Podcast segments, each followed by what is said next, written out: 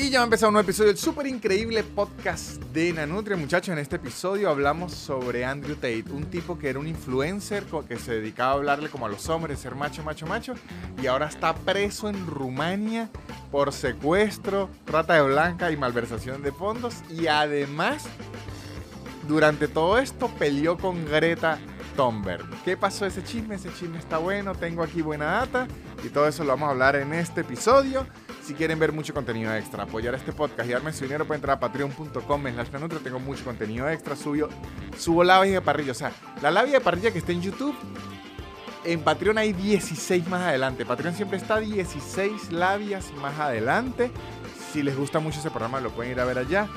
Hago show por Zoom al mes. Hago lunes, eh, lunes de preguntas y respuestas. Subo muchísimo contenido allá. Lo pueden ver en patreon.com slash nanutria. Si quieren comprar las entradas para mi show, se meten en soynanutria.com. Y si quieren apoyar a los patrocinantes, que son los que hacen que este podcast siga existiendo, se meten en arroba blue-english, blue con B chica, un curso de inglés en su tiempo y en su espacio sin aplicaciones raras. No digo más, este episodio que tiene mucho chisme y tiene a la policía y tiene a Rumania y tiene al kickboxing, todo involucrado a la vez y gran hermano, esto tiene todo, arranca ya. El super increíble podcast de Nanutria, el super increíble podcast de Nanutria, el super increíble podcast de Nanutria y empezó. Y ya empezó un nuevo episodio del super increíble podcast de La Nutria Voladores, sus amigos espaciales. Aquí tenemos, como siempre, desde la dirección en la cámara y de asistente de dirección, asistente de sonido y también asistente en la voz, el señor Sebastián Gutiérrez. Buenas tardes, ¿cómo están muchachos, Víctor? ¿Cómo está el señor Sebastián? Muy bien, Gutiérrez? muy bien. Aquí, Muy bien. un día más, un día menos. Un día más, un día menos. Es como ver el vaso medio lleno o ver el vaso medio vacío. Como decía mi madre, lávelo. lávelo, por favor. Es lo que Me decía. gustó, me gustó. Bueno, a ella no le gustaba. Muchachos, vamos a empezar este episodio. Primero, antes de empezar este episodio, hablando de la temática del episodio, le quiero enviar un mensaje. Esto es como la radio AM. Le quiero enviar un mensaje a un radio escucha en particular que me escribió un reclamo, pero me parece bien. Un radio escucha que pidió un saludo para él y para su comunidad. Y me Para la comunidad de él. de él y me, me llegó. Es un mensaje que me pidió, le mando aquí el mensaje al señor Samuel Rodríguez, alias Samping. Claro, claro. El señor Sampings, eh, oyente de este podcast, no sabía que era oyente de este podcast, me envió un mensaje que me llegó, me dijo, Víctor, me encanta tu programa estilo AM, pero ¿por qué nunca nos has mandado mensaje a la gente que te oímos desde el gimnasio? Entonces yo dije, me dolió. Dije, todos mis gimbros y mis jeansis que están ahí oyéndome, nunca le hemos dado una palabra de aliento para esa gente que está esculpiendo su cuerpo mientras nos oyen y de verdad me dio en el alma y dije, le dije a Samuel, tiene razón. Tiene razón y que yo les digo, muchachos, se los digo aquí, vamos, pueden, vamos ahí duro. Ap- recuerden apretar siempre el, ab- el abdominal, siempre. No, aquí hay que decir otra más, vamos, vamos, vamos. Otra más, otra más, otra más. Falta una, falta una, falta Se una. puede. aunque les debo decir que yo dejé de oír podcast de humor en el gimnasio por el riesgo que hay que a veces usted está haciendo algo y viene una risa y el cuerpo colapsa y puede haber un ro- pero me gusta que haya gen- much- yo de- he agarrado una admiración hacia los gym bros y hacia las gymsis estos últimos años que estoy yendo con frecuencia al, al gimnasio de verdad uno tiene mucho prejuicio hacia la gente del gimnasio que en verdad es envidia Mm. uno siempre dice esa gente de gimnasio son puros idiotas y tal. Y si hay idiotas, como hay idiotas en, todo el- en todos los ámbitos de la Tierra, hay doctores idiotas, profesores idiotas, policías idiotas, bomberos idiotas, strippers idiotas. O sea, hay idiotas en todos. los- Pero en el gimnasio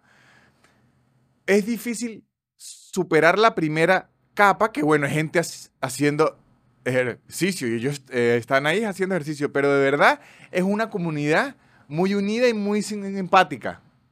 Ok. Sinceramente. La comunidad del gimnasio es gente que va a trabajar, a hacer gimnasio, a hacer una cosa, a hacer un detallito y de verdad Es gente que, que está muy, muy tra- tranquila en sí. De hecho, eh, se, se piden apoyo, y se piden ayuda sin conocerse muy bien. La confianza que se tienen es... Porque yo, yo he visto, me ha ocurrido a mí, yo estoy en el gimnasio haciendo algo y veo a alguien haciendo mucho peso que le va a costar, me hace ojo y me pide ayuda y yo ya lo tengo que... O sea, usted siente que los gym bros le ponen su vida en sus manos. Claro. Ahí so- solo se está dependiendo es de, de- de la ayuda. Hay eh, gente que a veces no puede y corren todos a ayudarlo. O sea, ahí no hay mezquindad, no hay nada de eso. De verdad, el, el, mundo del gimnasio hay muy poca envidia, mucha entrega porque está todo el mundo en lo mismo, haciendo ejercicio, queriendo salir de abajo o manteniéndose arriba. Lo que sí he visto, y se lo voy a decir, pero no es culpa de ellas, es culpa de ellos. Es el trato de los gimbros hacia mí es mucho mejor que el trato de las jeansis hacia mí. Para el que no entienda, la, la jerga del gimnasio, gimbros son los, los chicos y las jeansis son las chicas. Debo decir que incluso las muchachas en el gimnasio ven a la mayoría de hombres con asco y repulsión. Tiene sentido. Y sí tiene sentido porque yo lo he visto, se enfrentan a mucho sadiqueo. Sí, se enfrentan a muchos. El, el instructor de gimnasio, muchachos, parece un estereotipo. Deben haber unos que no lo sean, pero los sádicos y los fastidiosos y pervertidos que se ponen, sobre todo cuando llegan muchachas nuevas, es a veces la chama no ha ni terminado de pasar la tarjeta y ya el, el tipo la está recostando atrás con la mano en la cintura y la chama no ha ni terminado de pasar la, la- la tarjeta. Entonces, sí entiendo que eh, muchas mu- mujeres ya en el gimnasio lo que generan es eh, rechazo. Entonces, como que, ¿sabe qué? Aléjese de mí, las entiendo, ni las juzgo, pero yo debo decir que en la comunidad de Gimbros, yo solo he recibido atención y cariño. Y además, ya, ya he sentido que a veces me abre la puerta cuando estoy un, un tipo que me dice, ayúdeme en esta. Y a usted le Uh, toca la responsabilidad de no hacer mucha fuerza porque él tiene que hacer el ejercicio, pero en, en donde no pueda, ya le toca a usted. Muy bien, muy bien. No, bueno, un saludo, en verdad. Se ha saludado a los ciclistas, se ha saludado a los choferes, a los taxistas, a las amas de casa que también se reportan mucho en este podcast y los del gimnasio, en verdad. Ahí está. Habían quedado por fuera y bueno. Ahí está la gente. Entonces le mando un saludo a la gente del gimnasio y la comunidad portuguesa, porque también es la comunidad de Samuel Rodríguez. Entonces un, un mensaje a la comunidad portuguesa, a la comunidad de gimnasio y a la comunidad de gimnasio portuguesa, un saludo más grande aún. No, imagínate. Es un triple saludo. Ahora sí, vamos a, vamos a hablar de, de- de lo que vendría siendo este podcast el día de hoy sobre Andrew Tate. ¿Qué está ocurriendo con Andrew Tate? ¿Qué pasó con Andrew Tate? ¿Y quién es Andrew Tate? Vamos aquí. Puede, señor Vicente, poner una buena imagen aquí de Andrew Tate antes de que estuviese preso, Vicente. Aquí está. Y ahora, ahorita una, Vicente, que está preso. Entonces, ya ustedes tienen el spoiler, si no sabían, que es un tipo que ahorita está detenido. Entonces, ya tenemos ahí, la gente dice, ah, pero ¿por qué lo detuvieron? Andrew Tate, voy a, aquí a, a contar una historia. Voy a contar el global y luego desde el, desde el inicio. Sí, sí, vamos con. ¿Quién es Andrew Tate? ¿Quién es Andrew Tate? Primero es un influencer, una persona que se dedica mucho a las redes, que tiene mucha popularidad en las redes, mucha, mucha. No, esto no es un desconocido que se hizo eh, viral ahorita. No, esto es un tipo que ya tenía años siendo muy famoso, con un contenido muy de empresarios millonarios, ¿sabes? Ese clásico, hazte millonario, siendo más millonario, pero a su vez un contenido altamente machista. Pero altamente machista real. O sea, en exceso, no altamente machista que usted dice, ay, no, bueno, pero él creció, sino altamente machista que dice que la mujer es propiedad del hombre, que ll- llegó a decir que si una mujer le era infiel, él era capaz de caerle a machetazos, que dicen que las mujeres mientras con menos hombres cojan son más bonitas, o sea, se hizo muy fa- famoso en una época por decir que si a usted la violan, usted tiene algo de culpa. O sea, todos los... Todo lo que no hay que decir.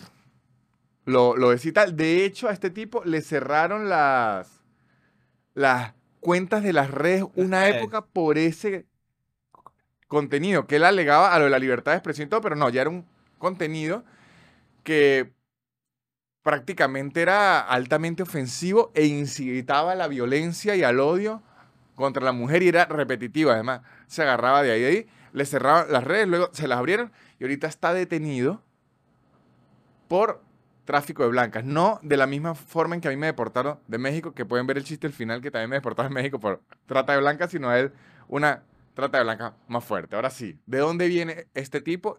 Y luego vamos a analizarlo. Este tipo fue campeón mundial de, creo que kickboxing. Kickboxing. Sí. Varias kickboxing. veces, creo que cuatro o cinco veces fue campeón mundial de kickboxing. Eh, viene una familia, su papá era maestro internacional del ajedrez. Era un Ah, chess mira. master. Y este tipo, después de que vino el mundo del kickboxing y todo esto, empezó a ser como conferencista. Ah, no. Vino el mundo del kickboxing, fue el campeón mundial cuatro o cinco veces. Luego, él es americano e inglés. Él tiene Ujú. las nacionalidades. Vivió mucha parte de su vida en, Inglaterra y fue campeón mundial de kickboxing. Luego entra al programa de este gran hermano, Big Brother, la franquicia que aquí en Argentina y tal, que usualmente es gente medio despreciable que la ponen con un- una cámara y todo.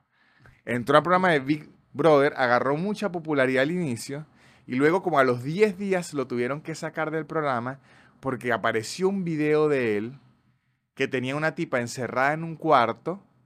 La tipa estaba encerrada en un cuarto y él estaba con una correa fuera del cuarto grabándose en primera persona diciéndole a la tipa que abriera que él le iba a entrar a correazos, ¿no? En, en la casa de Gran Hermano. No, no, un video en otro lado. Ah, ah, ah. Un video en otro lado, pero grabado en primera persona por él. Ah, ok, ok. Esto hace que se empiece a generar polémica y la gente de Gran Hermano dice, hay que sacarlo. Luego él alegó que eso era una amiga, que era una broma y, y tal, pero él ya venía con esa actitud hiper machistoide y luego hace una broma así, una broma entre comillas, porque no Sí, porque es que, igual, eh, es que igual no es broma. Ajá. De hecho, en tiempos como estos, ese tipo de bromas no son bromas, así usted la quiere hacer de broma. Exacto.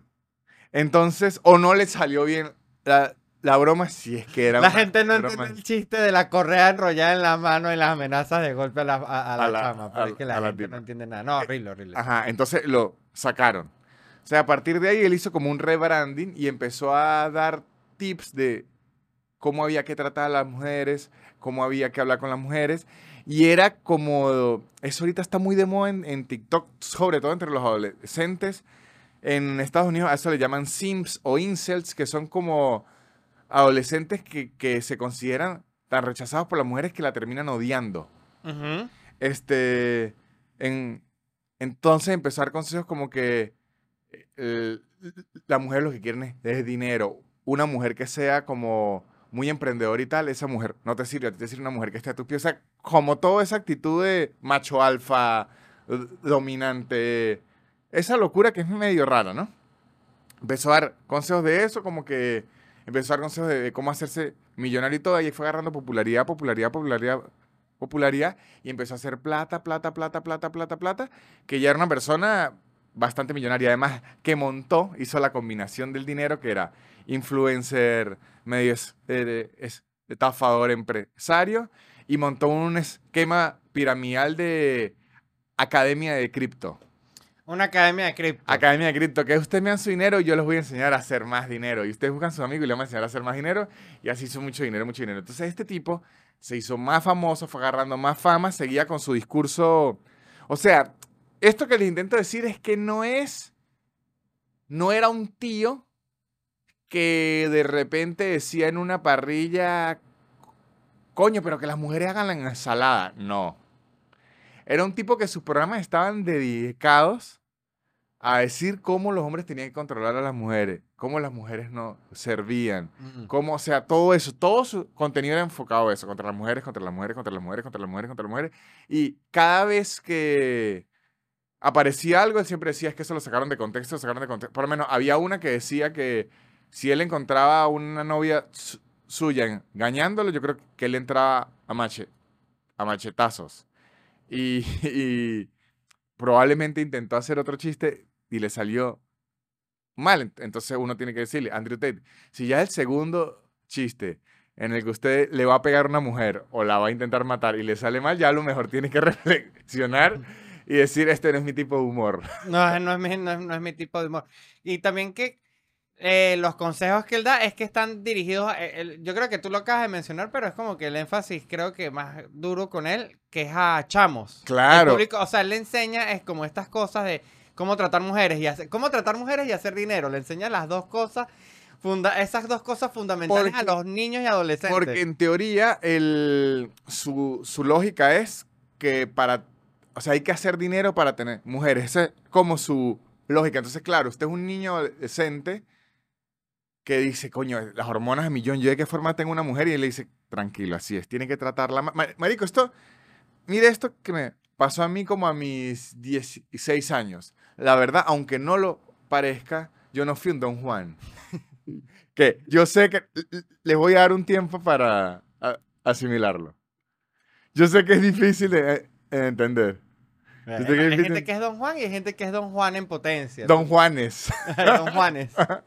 Yo no era un Don Juan, no era un conquistador, no era un player, aunque le sea muy difícil a la gente en, entenderlo. Y una vez me llegó, marico, un amigo que estaba como en mis mismas circunstancias. Le podríamos llamar las circunstancias eh, de adolescente en donde cuando usted juega la botellita, usted oye a las muchachas diciendo que por favor no me toque él. O sea, esa, esa posición que seguro muchos hemos estado y muchas. Le ocurre a mujeres y a hombres. O sea, la botellita para el adolescente en nuestra posición de no player es dura. Eh, sí, porque están las fichas ganadoras, están las fichas que no llevan. O sea, cuando usted jugaba la botellita adolescente, usted sabía cuándo era un premio y cuándo era un castigo. Yo recuerdo eh, una vez que había un juego, se llamaba como que 7 minutos en el paraíso, 5 minutos en el paraíso, así que era como que eh, al que le toque tienen que meterse en un closet de 5 minutos y se hace lo que sea, ¿no? Y usted veía cómo a veces la gente iba así, mire, emocionadísima y a veces iba como si iba al paredón. Que usted, usted sabía que lo que había ocurrido en ese closet era alguien diciendo a la otra persona y que por favor no me eh, eh, toque, y la otra persona diciendo, ok, pero yo voy a llorar un poquito aquí y usted no le va a decir a nadie que yo lloré. O sea, eso era... Y yo no lo toco, pero por favor puede decir cuando salgamos que sí toqué. Exacto, exactamente. Y, y, seguro hay uno momentos de alguien que se quería tocar y otros que no se Es un juego peligroso. Sí, en verdad sí son.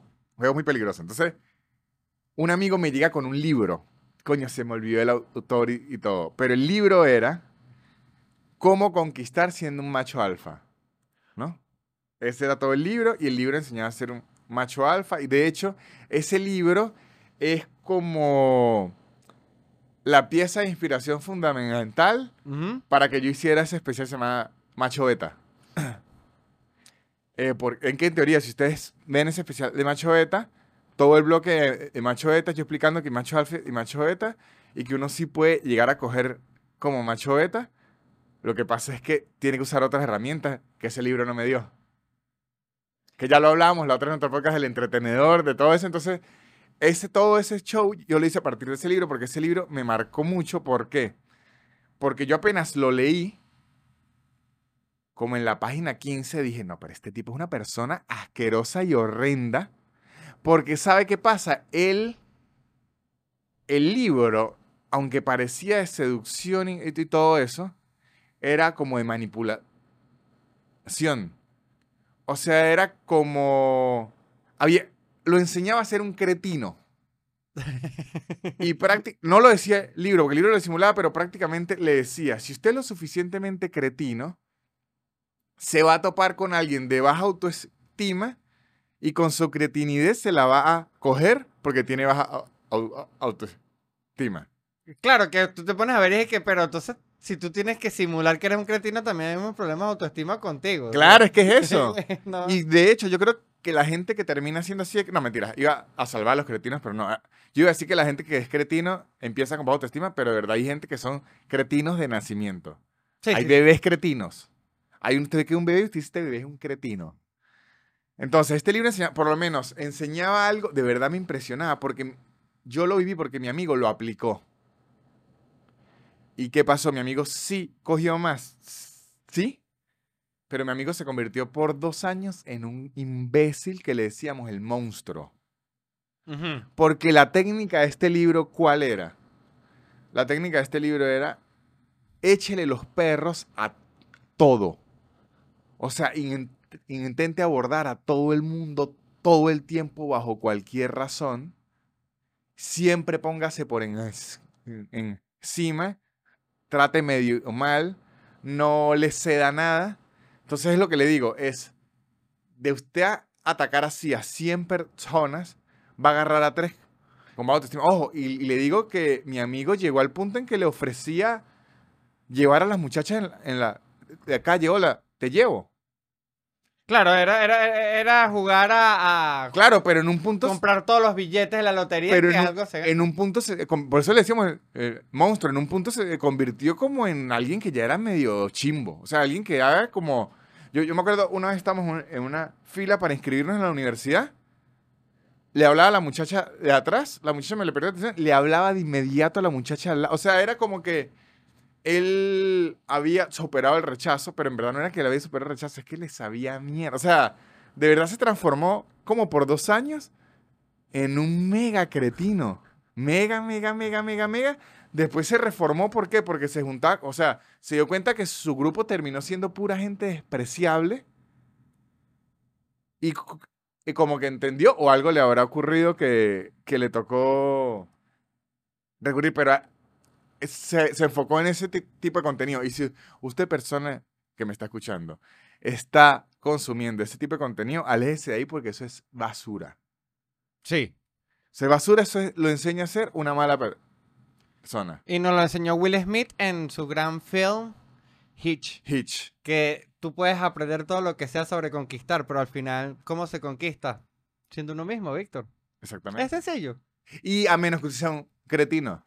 Si usted es un cretino, más bien sí, eh, quizás tenga que dejar de ser tan usted mismo. Sí, sí, no, de, de verdad, a mí ese libro me marcó mucho porque, conchale, yo de verdad pasé como de los 15 a los 19 años, como mucho ese pensamiento de yo por qué no logro esto que logran los demás y tal y tal. Y entendí, bueno, esto lo entendí a los 30, entendí que muchos de los casos era porque hay gente que está divina. Y eso no lo enseñan en los libros. O sea, hay gente que la genética y el ejercicio y el cuerpo se le dio y la gente se lo va a querer coger porque... porque sí. Porque está divino. Bueno, Ajá. claro. Y a, y a eso no hay un libro.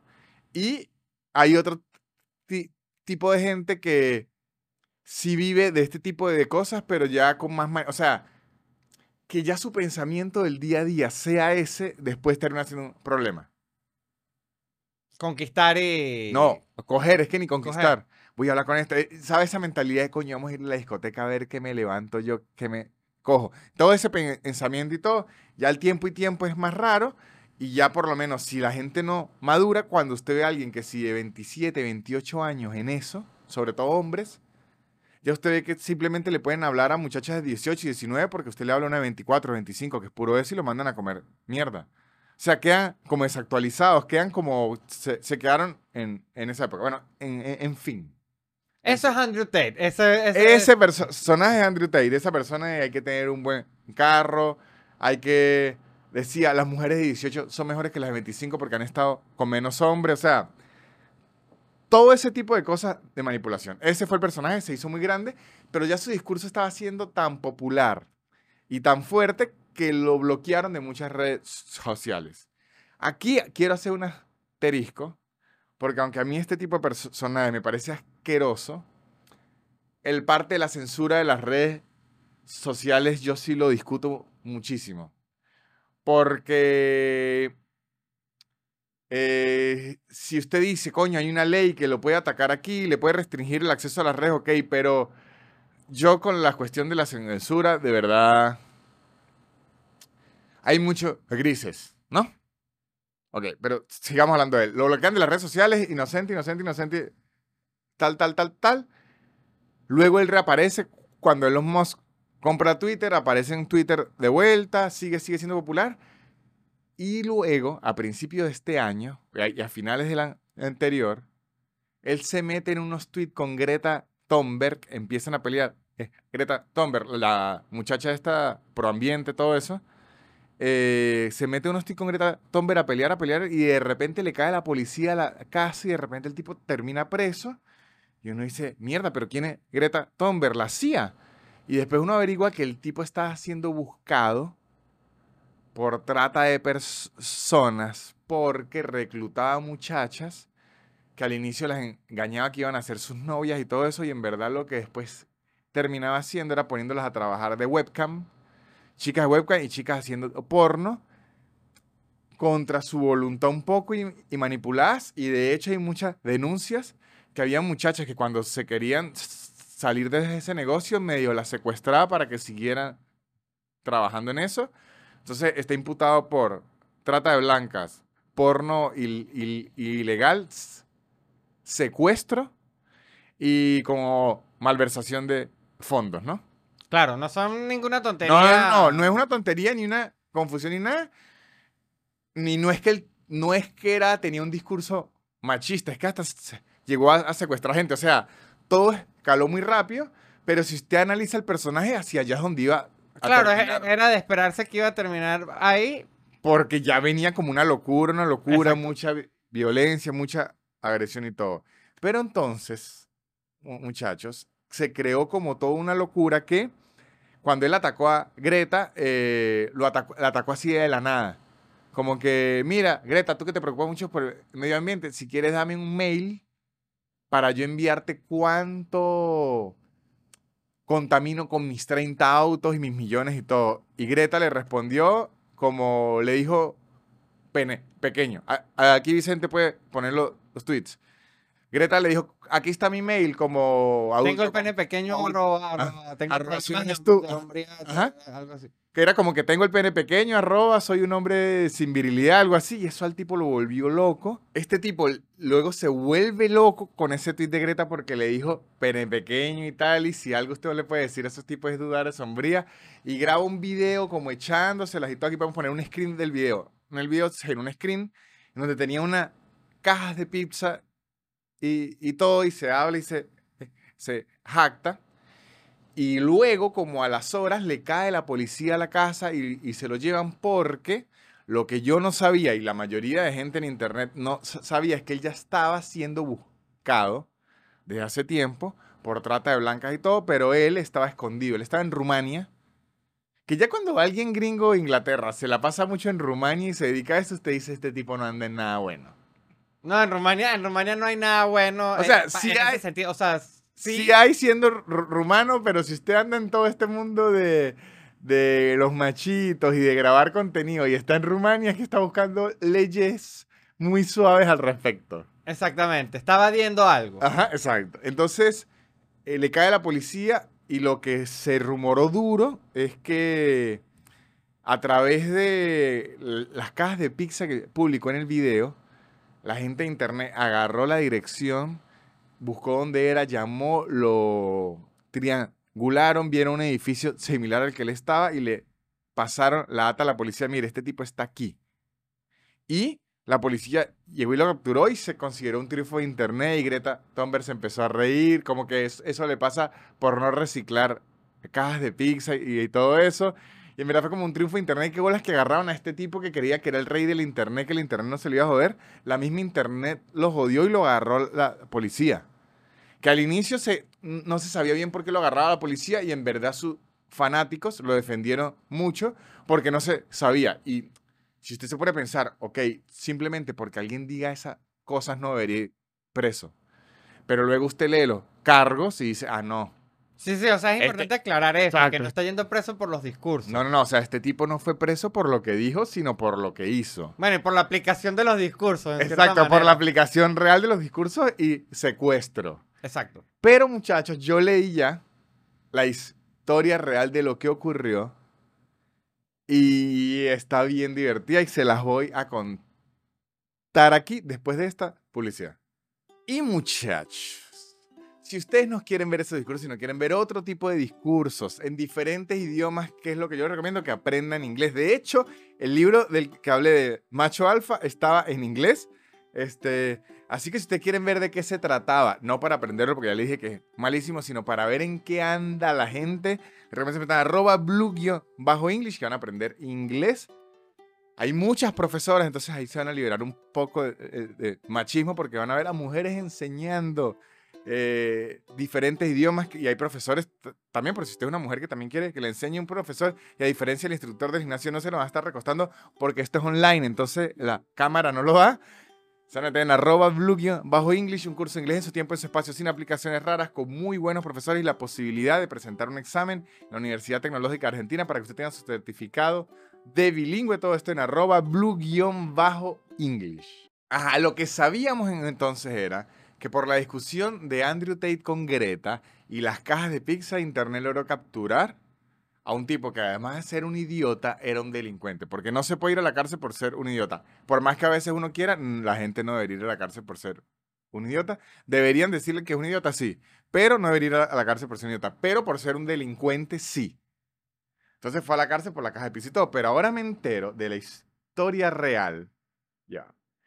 Que es más de película de comedia de lo que era. O sea, de lo que ya usted había escuchado, que qué bolas que este tipo se puso a pelear con una muchacha que es ambientalista y por ahí lo agarraron. Bueno, la historia es más graciosa. Ya, le digo, ajá, entonces, ¿qué le digo? ¿Qué fue lo que ocurrió? ¿No? Les voy a decir lo que ocurrió.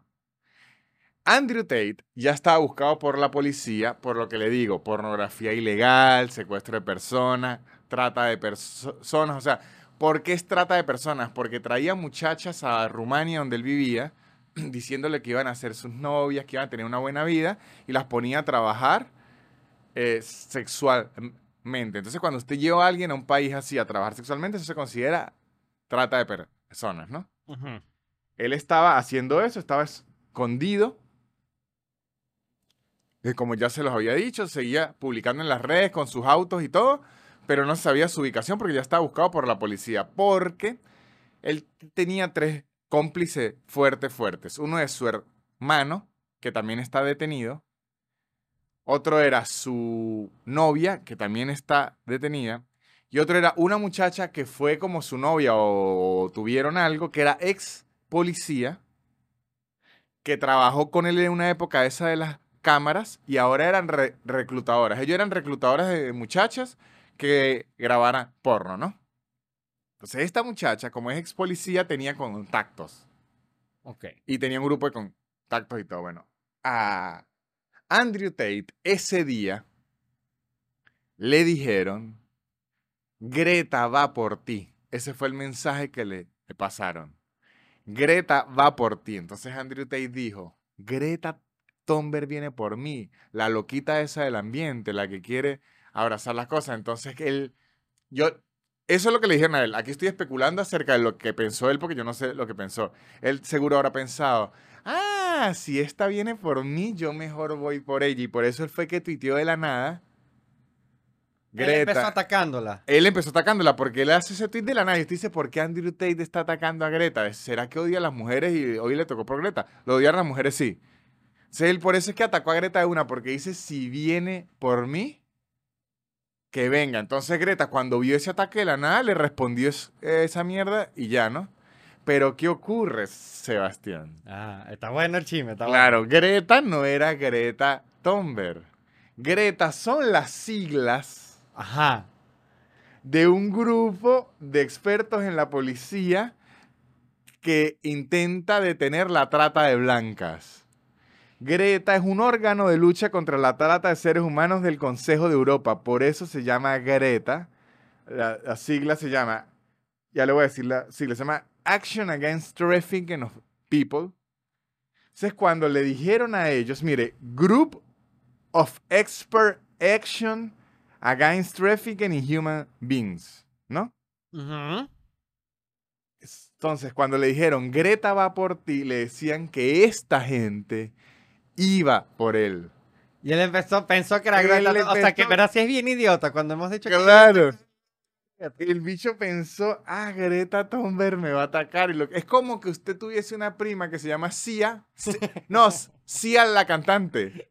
¿Sabe? Sia. Sí, sí. Y que le diga, Sebastián, Sia viene, la Sia viene por ti. Ah, la cantante de mierda esa que no quiere mostrar la cara. Ya le voy a decir sus cosas. Ocurrió exactamente eso. Me gusta. Lo de la caja de pizzas y todo no ocurrió así. Aunque es una historia muy divertida para un documental de internet que usted diga, la internet logró vencer a Andrew Tate y tal. No. La policía ya sabía dónde vivía él, por eso es que le enviaron el mensaje, Greta va por ti.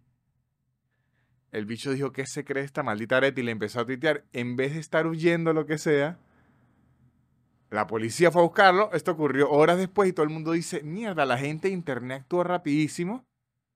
Y la policía le escribió y tal. De hecho, por eso es que hubo muchas declaraciones de la policía diciendo, yo, Internet no tuvo nada que ver por esto, no fue las cajas de pizza ni nada. Que al inicio se decía que era una forma de que la policía estaba diciendo como que para que no le dijeran incompetentes. Pero no fue, pero no, no es mentira que comprobaron que Mentira, estaba sí, sí, la sí. ubicación por la Sí, caja de pizza. sí. Mira, yo pensaba todavía en eso. No, no, no, no, es mentira. Es que ya iban, o sea, el mensaje era O sea, Greta sí iba por él ya. Exactamente, el mensaje era ese. Trat- Porque de hecho, después yo vi un video y de verdad, con la caja de pizza usted puede. es- s- imagínese, sí, la caja de pizza. Yo sé en qué zona está. Hasta ver el edificio, el piso. Porque no es que la policía va a agarrar todos los edificios y que, ajá, en dónde está y tal. Y la policía no es que agarra también una pista y la policía sí sabía que estaba en, en Rumania. La policía ya sabía que estaba ahí. Él tenía años ahí. Lo que pasa es que lo que nos llegó de internet era, él estaba perdido. Nadie sabía que estaba en Rumania. y- no, no, no. Y además, una orden de captura no es que se hace así porque alguien en internet dice la dirección. No. Lo agarraron fue porque la Greta que iba por él no era esa Greta. Él atacó a la Greta que Se no equivo- Se era equivocó de Greta, qué pecado. y lo capturaron. Y aunque él sigue posteando en las redes que lo que lo quieren es amedrentar, lo que lo quieren es joder, que le quieren quitar su fortuna y, y todo eso. Y en verdad lo que le tienen es la plata retenida y todos sus activos retenidos y todo eso porque está en una investigación de crímenes duros. Anda en un pedo de abogados, de cambiar de abogado. Y ¿qué pasa? Él se defiende que él es inocente, que están inventando todo, pero lo que pasa es que los testimonios no pueden salir a la luz pública y todo eso porque sabe que está en ese proceso que mientras está en un juicio, esa información no es que puede ser pública, pública, es depende de quién la maneja. Hay países donde sí lo hacen y- países en donde no, pero yo no sé si ese tipo va a terminar este, Preso. preso o libre o, o lo que sea, pero lo importante aquí de este chisme era uno, lo idiota que fue al pensar que Greta era ella y no la cuestión de trata de blancas. Y lo segundo es que también para desmentir un poco, porque yo, yo tuve la confusión ese en un momento, él no está preso por sus discursos. Él está preso por otro tipo de delitos que sí ya son una cuestión in- imputables, que de hecho estaba leyendo que de salir culpables de 4 a 10 años de cárcel. Hay como muchos testimonios de gente. O sea, eso ya queda un asunto judicial que si ya no... Yo quisiera que este podcast tuviese peso judicial e internacional, pero aún no nos han dado esa... Claro, pudiéramos ver pruebas. Ajá, Todavía no hemos conseguido el eh, eh, un bufete de abogados patrocinante que nos pague con O sea, yo, expedientes. yo quisiera que YouTube me diera el poder legal de, de- de tener fuerza en países, pero aún no. Entonces, no sabemos. Lo que sí sabemos es que lo atrapó Greta, pero la Organización Europea de Evitar la Trata de Blancas, no Greta Thunberg, Greta se atribuyó el triunfo primero porque ella tampoco en- en- entendió. Mírense, ya estaba así tranquilo durmiendo y la atacó a Andrew Tate y dijo, ah, Claro, que bueno. te- la atacó diciendo, tengo 36 carros, perra, y tal, que ella y que, bueno, buenos días, que... Exactamente. Pero en cierta manera sí lo atrapó la otra Greta.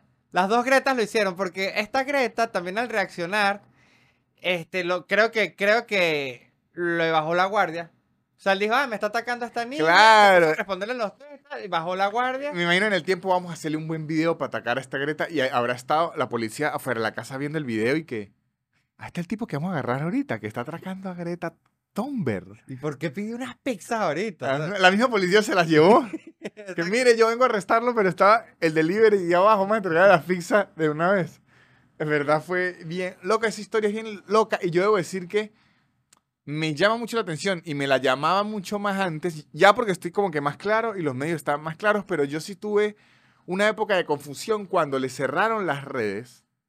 Porque de verdad yo en este podcast y en mi vida a día he sido muy abierto con que a mí no me gusta la censura. La verdad, no me gusta la, censura. Eh, puedo apoyar eh, que la gente reclame, que la gente diga este bicho. Puedo apoyar que digan, ¿sabe qué?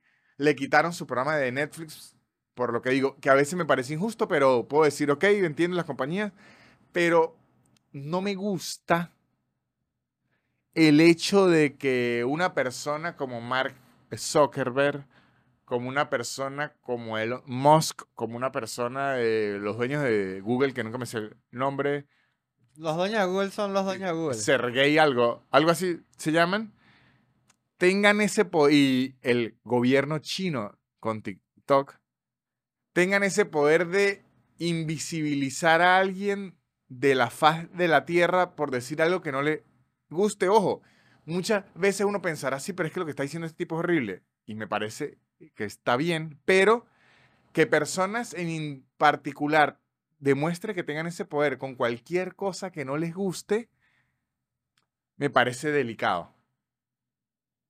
Porque si lo hace un presidente o algo así, que también me parece horrible, o un, el Tribunal Supremo o algo así, porque sabe que en, Estados Unidos, no sé, en el países, eh, a usted lo pueden decir si comete que si a los hackers y eso, algo en la sentencia es, y tiene que permanecer 10 años alejado de las redes so- sociales. O sea, hay, hay cuestiones legales así.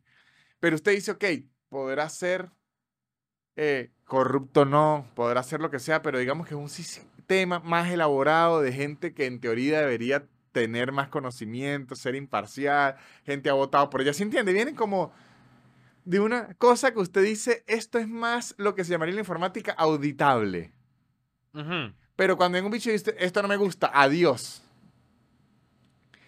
A mí, o sea, a mí la censura en las redes, si viene de parte de la red, la verdad es que me parece raro. O sea, a, a veces yo diría, conchale, pero es que no estoy nada de acuerdo de lo que se dijo ahí, pero yo nunca creo que me voy a poner del lado de la censura, porque además yo viví en Venezuela, o sea, creo que por una cuestión de lo que he vivido, cada vez que veo que van a censurar a alguien, yo le pongo primero, vamos a ver qué ocurrió. Entiendo perfectamente. Lo que pasa es que también hay una, una, una línea bastante delgada entre el discurso de odio y la libertad de expresión, que el discurso es imputable también. Claro, pero lo que pasa, sobre todo viniendo uno de Venezuela, que en Venezuela existe la ley del discurso del odio y discurso de odio, es que el discurso de odio es muy ambiguo. Y la libertad de expresión también justamente Sí. ca- cae ahí. Entonces, a mí no me gusta ese discurso de odio ambiguo porque en ese discurso de odio, por lo menos, le voy a decir algo más puntual. En Canadá, esto es acerca de lo que sé, lo que no sé, no sé. En Canadá, ser públicamente negacionista del holocausto es ilegal. Uh. Si usted en- en Canadá públicamente niega el holocausto, es imputable. No sé si a la cárcel, pero sí puede haber algún tipo de sanción. Entonces, si usted eso no es discurso de odio, eso ya es una cosa hiperestablecida. Entonces, si las redes sociales tienen algo establecido así que usted pueda decir, ok, pero que me digan discurso de odio, que quede a la interpretación de quien esté en el poder o de quien tenga el dedo, ahí sí ya no me gusta tanto.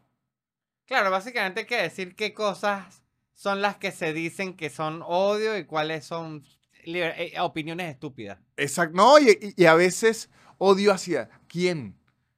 ¿Quién considera que algo es discurso de odio? No, porque por lo menos ha ocurrido en muchos gobiernos que si alguien cometió un crimen y usted dice que esa persona cometió un crimen, eso es discurso de odio. ¿Sí? ¿Entiendes? Como que verga. O sea, yo he visto como el discurso de odio lo utilizan, por eso es que yo eso lo tomo con pinzas, porque lo he visto mal utilizado. Sí, sí, sí, hay que, y y de hecho de eso es lo que se agarra Andrew Tate con que la gente, eh, que él dice que lo iban a meter preso desde hace tiempo porque está diciendo la verdad porque está sacando a la gente de la Matrix. Exacto. Entonces, obviamente, si tú estás sacando a la gente de la Matrix, te va a perseguir la, la ley. Entonces, y es justamente todo lo que él está haciendo alrededor de eso para que la gente no se dé cuenta que lo están mm, acusando es de, de, de- de trata de, Y secuestro. personas y secuestro y, y Por- violación, por- un montón de cosas horribles. He visto como 15 tweets de la directora de Matrix, la Wachowski, puteando gente así, porque como que ahora agarró ese discurso, ese tipo de personas, para decir, incluso a Elon Musk lo puteó en estos días, eh, ese tipo de personas que está más de ese lado, que... Porque dice que quiere sacar a la gente de la Matrix, que la Matrix, la Matrix. Y ellos son los escritores de Matrix y le dicen, y que jodas, eso no es sacar a la gente de la Matrix. o sea, es como que no pueden, o sea, los tipos así todos arrechos, así no era. Claro, es como, como que se están tomando demasiado en serio mi invento. Ajá. Qué miedo. Y mi invento era hacia el otro lado. Mi invento, usted- eh, explicándole, ustedes son la Matrix. Sacar a la gente de la Matrix era hacia el otro lado. Ustedes no están sacando a la gente de la Matrix. Ustedes la- es como que el, el agente Smith le diga a Neo, no, es que yo te quiero sacar de la Matrix y que no es Smith, usted es la Matrix. o sea, Exactamente es eh, eso. está- pero sí está es- ese tema que me pareció un buen chisme, porque tiene secuestros, tiene todo esto, y tiene estupidez, que, que siempre aporta un chisme. Y me parece un, un caso interesante discutir porque fue un influencer que se, por lo menos yo, esto es una teoría y especulación que tengo. Hay un influencer desde hace años que yo odio. Se llama Dan Bilzerian. No sé si ustedes lo han visto. Es un tipo de barba que siempre anda que si con siete tipas en un yate, una mansión y como que todo su contenido va hacia lo millonario que es, lo mucho que coge, los carros que tiene y las armas que tiene, porque además es de armas y, y- y- todo eso. Y es como, yo odio todo ese contenido aspiracional hacia, hacia el macho macho que dispara y tengo prostitutas alrededor, porque primero, cuando una persona se jacta de lo millonario que es, pero no de cómo se hizo millonario, eso ya es red flag. Porque además yo averigüé una época de dónde había sacado plata este tipo y no recuerdo de dónde viene la exactamente el delito, pero el, el papá de él está preso. Creo que fue por blanqueo de capitales, por malversación de fondo o por blanquearle plata al narco, una de las tres. Y cuando el papá está preso, él quedó con la plata. Ok. Y de hecho, él lo que está haciendo durante todos estos años es quemarle la plata que el papá hizo. Es, es una buena película. Y además que él es jugador profesional de póker, pero ¿por qué hago las comillas? Porque yo un día leí, yo ca- cada vez que algo se me incrusta, muchachos, empiezo a averiguar para saber si la razón del incruste tiene razón o no. Y él es jugador profesional de póker porque se sienta en mesas profesionales con dinero. Pero él no ha ganado suficientes premios para justificar su dinero. Solo que entra y que y su dinero dónde es, no, porque yo soy jugador profesional de póker, ajá, pero Y Lo tiene, eh, claro, porque tiene el dinero desde antes de ser jugador profesional. de no, y póker que es como algo muy conveniente para que nunca nadie sepa dónde viene la plata. No es que yo soy jugador de póker, ajá, pero ¿dónde se lo ganó? En una mesa que jugué y me gané millones de dólares. Y uno dice, ay, ¿esa mesa dónde estaba? ¿Qué pasó? Porque él realmente no se ha ganado premios duros para que usted diga, por lo menos hay- aquí en Argentina aquí hay un rapero, se llama Papo. Él es muy bueno haciendo freestyle, de hecho ha sido campeón mundial, pero al mismo tiempo él es jugador de póker profesional y creo que ha hecho más plata en el póker que en el hip hop. Pero es, están los torneos, están los premios, está la plata y usted puede decir, claro. Pero es, es como que yo le diga, "Ah, yo aparezco ahorita con siete apartamentos y usted me dice, esa plata no me la gané jugando póker. Claro, y que te sientes en mesas de póker profesional de Ajá. nada también apostando un montón de dinero. Que eso es clásico de los millonarios, pero eso no es que hace que la plata se hizo así. No, no, no, no, no, no, no. no. Entonces, bueno, entonces él viene como de toda esa camada de influencer, así así, que yo cada vez que veo un bicho de estos digo, aquí se esconde algo raro, porque aunque la gente no lo ve así, son manipuladores. Porque lo que agarran es a muchachos, como lo fui yo, vulnerables así, que están buscando es ver de qué forma las mujeres los toman en cuenta, les inventan toda esta mentira. O sea, lo que Dan Bill seria, lo que le tienen que decir en su video, muchachos, si ustedes quieren tener mi vida, sus padres tienen que blanquear una muchísimo capital y luego entregarle ese dinero a ustedes. O sea, esa sería la, la realidad. Sí, además que es como que miren qué increíble mi vida, quiero que ustedes las tengan. Solo, y para tenerlas solo tienes que invitar a tres amigos. Ajá, Y exactamente. pasarme la tarjeta de crédito de tus papás y te vas a coger a todas las mujeres del mundo. Y Claro, y él tampoco explica que él se está cogiendo a esas mujeres que tiene atrás porque les paga. Sí, es, un- es bastante importante resaltar eso. Claro. Es como lo- los cuentos esos que se oyen ahorita, que, que si en la mansión Playboy, que los cuentos de la mansión Playboy, que, marico, pero obviamente, o sea, más bien, de hecho, si usted ahorita ve en el 2023, Más bien han pasado pocas cosas. no, yo creo que hay algo ahí que lo está, que lo está de, deteniendo de que salgan los cuentos, pero cuando uno oye los cuentos de los 80, de los 70 y de los 90, que así era que premiaban a los artistas cuando se hacían realmente famosos. Los llevaban a la mansión, ¿no? Sí, marico, era, y que usted veía que ahí tenían a las muchachas viviendo todas y todo, y después usted oye los cuentos de la ex esposa de Hugh Hefner, y que obviamente todo Sí. eso ocurría ahí, marico, ¿por qué? Porque era una casa donde había un señor que tenía unas empleadas ahí sexuales, Sí. que ya sea por voluntad o no, él le podía destruir la carrera a una u otra si quisiera. Sí. Y aparte estaba todo el tiempo en pijama. Exacta, que eso, y eso para mí es un red flag. es un red flag. O sea, no se puede usar pijama todo el día. Sí, to- todo el día, todos los días, No, no, no. Entonces, cuando uno, o sea, yo más bien creo que a la mansión Playboy le han salido pocos cuentos para los que pudo haber ocurrido allí. Claro, es que eso es justamente lo que le estaba diciendo, que más bien ha sido leve hasta ahora lo Sí. que ha pasado en esa, o sea, lo que se sabe que ha pasado en esa mansión. Sí, sí, porque uno oye los cuentos así, los cuentos, los, no es que todos los cuentos los... Bueno, a mí, yo no he visto la película esa, pero hay una película que se llama Babylon, que es de, está Brad Pitt, está Margot Robin, Sí, la quiero ver, por cierto. que sí. es del director de Whiplash. Ese director me gusta mucho, que es el director de La La Land. Y al parecer esa película habla muchísimo de...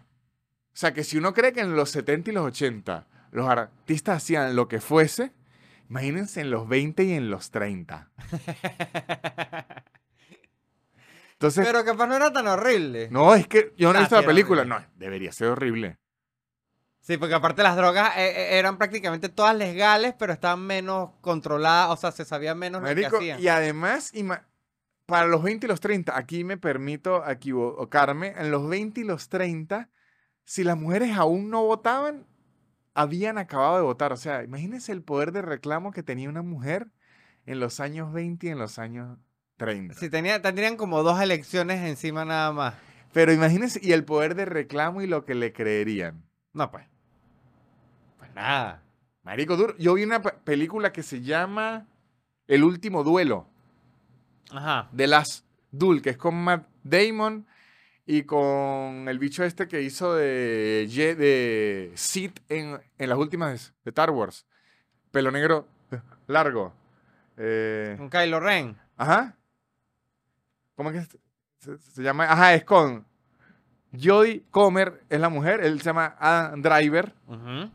Matt Damon, Ben Affleck Ah. aparece. ¿Y de qué trata la película? La película es interesantísima y se las, se las recomiendo. Es una película. Si les spoileo, no les voy a spoilear qué ocurre en la película.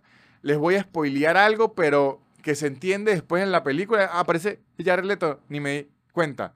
Pero que es importante. La película, usted no va a entender muy bien el inicio, pero luego entiende. Le van a contar la película tres veces desde la perspectiva de cada uno de los personajes. Por eso es que en la primera vez usted ve a uno de villano y después ve que no está villano y después lo ve de héroe. Esa suena buena. Pero uno al inicio no está entendiendo. Luego usted entiende, claro, cuando usted lo veía de villano es porque lo estaba viendo de la parte del que creía que era el villano. Luego lo estaba viendo de la parte del que no lo odiaba tanto y luego lo estaba viendo de la parte de él que es el héroe. Entonces usted ve la perspectiva y ve cómo la gente ve un mismo hecho según su posición. Pero lo que ahí me dejó muy loco es que, oh, le estoy hablando, esto es como época medio medieval. Imagínese año 1000, 1200, debe ser por ahí. Que, y según está basado en hechos re- reales, es el último duelo en realidad. La última vez que dos tipos se retaron un duelo se por el rey. Ajá, Bueno. en, en esa época.